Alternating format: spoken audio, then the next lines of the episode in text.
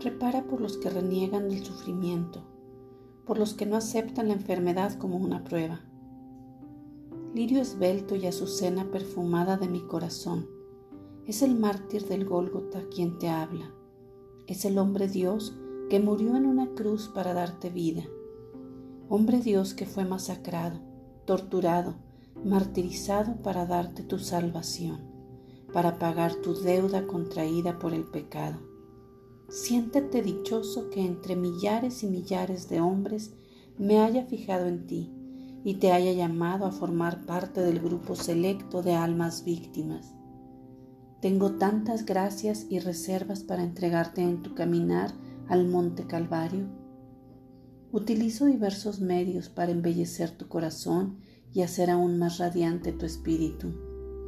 Hoy, esposa de mi sagrado corazón, repara por los que reniegan del sufrimiento, que no aceptan la enfermedad como una prueba y rechazan mis bendiciones.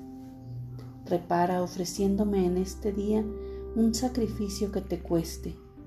Pide que tu oración suba como incienso perfumado a la casa de mi Padre, para que estos hijos que he querido asociar a mi pasión mediante la cruz de la enfermedad se inmolen, se asemejen al sufrimiento de mi sagrada pasión. La enfermedad acentúa en tu espíritu mis rasgos divinos. La enfermedad te purifica, te va dando olor de santidad la enfermedad ofrecida y aceptada con amor te hace acreedor de una de las moradas de los reinos del cielo. La enfermedad te acrisola y te purifica como el oro y la plata, y el día que te llame subirás ante mi presencia radiante con la luz de Cristo resucitado. Los hombres no están exentos de las enfermedades, y si no te enfermaras serías como un cuerpo glorioso. Por eso, cuando toque las puertas de tu corazón con una enfermedad, no tengas miedo, acéptala con complacencia y con amor. Acude al médico porque ellos son mis instrumentos, son los medios que suelo utilizar en la tierra, y prosigue tu camino, camino embellecido con rosas de vivos colores, pero con muchas espinas.